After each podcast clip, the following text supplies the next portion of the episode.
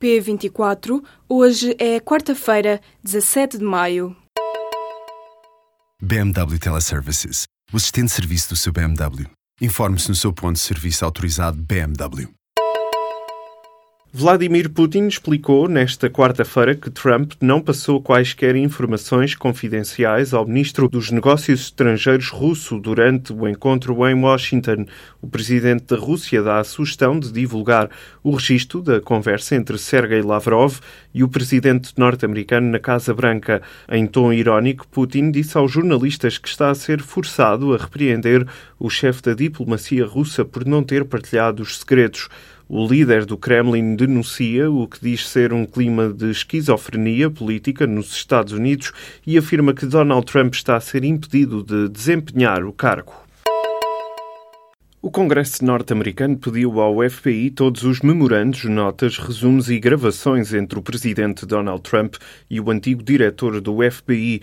O pedido assinado pelo presidente do Comitê de Supervisão da Câmara dos Representantes foi partilhado no Twitter. Na carta, Jason Chaffetz sublinha que os documentos são necessários para entender se Trump tentou influenciar ou obstruir investigações em curso do FBI sobre as eventuais ligações entre pessoas próximas do presidente e o governo russo.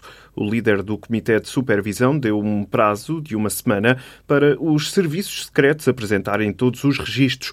Washington está em sobressalto depois do New York Times ter noticiado que o presidente norte-americano pediu em fevereiro a Comey para terminar a investigação ao antigo conselheiro para a Segurança Nacional, Michael Flynn. A dívida pública estabilizou em valores acima das previsões do governo. A estimativa é da Unidade Técnica de Apoio Orçamental. Em março, a dívida pública fixou-se nos 130,4% do PIB, um valor igual ao registado no final do ano passado e também acima da meta assumida pelo governo para este ano, que é de 127,9% do PIB. Na nota mensal de abril, a que a Lusa teve acesso, a UTAU refere que a dívida pública aumentou no primeiro trimestre para mais de 240 mil milhões de euros. Já foram divulgados os nomes que vão integrar o governo de Emmanuel Macron em França. Entre as caras escolhidas está Bruno Le Maire, do Partido dos Republicanos, que recebe a pasta da Economia. Já o dossiê da Europa e dos Negócios Estrangeiros fica nas mãos do socialista Jean-Yves Le Drian, que era o ministro da Defesa no governo de François Hollande. O executivo liderado por Edouard Philippe é constituído por 22 elementos e o mesmo número de homens e mulheres. No entanto, os três ministros de Estado e os cargos mais importantes na hierarquia do governo foram atribuídos a homens. Alguns dos mais próximos apoiantes do presidente francês receberam ministérios. Há ainda nomes mediáticos que foram escolhidos para tentar agradar a uma maioria. O Banco de Portugal tem apertado a fiscalização ao crédito ao consumo e, por isso, a detecção de irregularidades praticadas na banca disparou. O supervisor encontrou no ano passado razões para fazer 755 recomendações e determinações específicas em relação à generalidade das práticas da banca. Em 2015, o supervisor tinha feito 310 nesse segmento. Os portugueses continuam a revelar algumas falhas no pagamento do crédito ao consumo. Os números relativos aos cartões de crédito mostram muitas falhas no pagamento, e isto é uma das provas de que o acesso ao crédito está facilitado, havendo vários casos de clientes a pedir novos cartões de crédito para pagar saldos de outros, levando à criação de uma espiral de endividamento. A entidade reguladora para a comunicação social abriu um processo ao Correio da Manhã.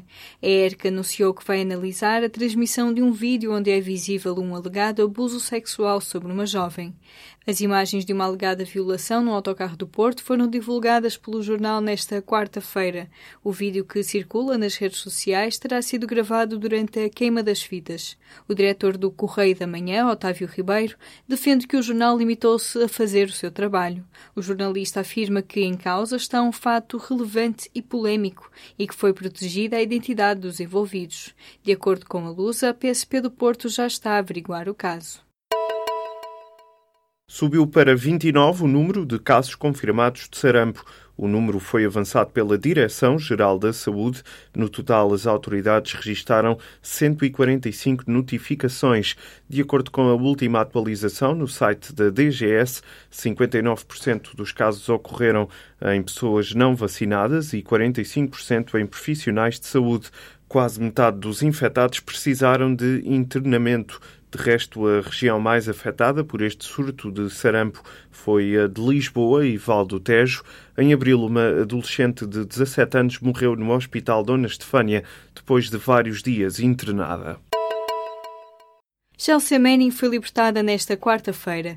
A militar norte-americana tinha sido condenada a 35 anos de prisão por passar documentos confidenciais à Wikileaks, mas a pena foi reduzida por Barack Obama pouco antes de deixar a Casa Branca. A Amnistia Internacional aproveitou para apelar a uma investigação independente às potenciais violações de direitos humanos durante este período. Presa há sete anos, Chelsea Manning tentou suicidar-se duas vezes na cadeia. Os advogados consideraram consideraram no ano passado que os maus tratos que sofreu estavam a desmoralizar e a desestabilizar a sua saúde e humanidade. A Amnistia Internacional fala de tratamento vingativo por ter exposto potenciais transgressões militares. Chelsea Manning foi responsável pela maior fuga de informação de sempre nos Estados Unidos. Portugal é um dos cinco países europeus com mais adolescentes obesos.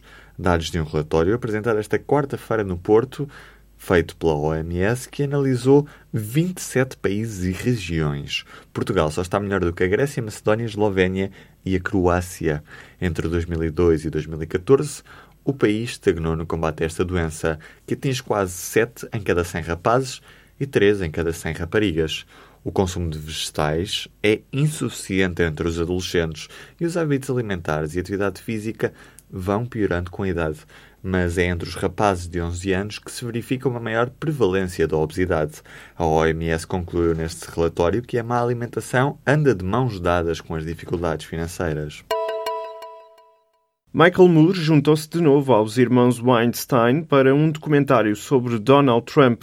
Depois de a informação ter sido avançada pela imprensa de Hollywood, o realizador confirmou que está a rodar há meses o Fahrenheit 11.9, um título que se confunde com o célebre Fahrenheit 9.11 sobre George W. Bush. A referência do título é a data de 9 de novembro de 2016, precisamente o dia em que Trump foi eleito o 45º presidente dos Estados Unidos.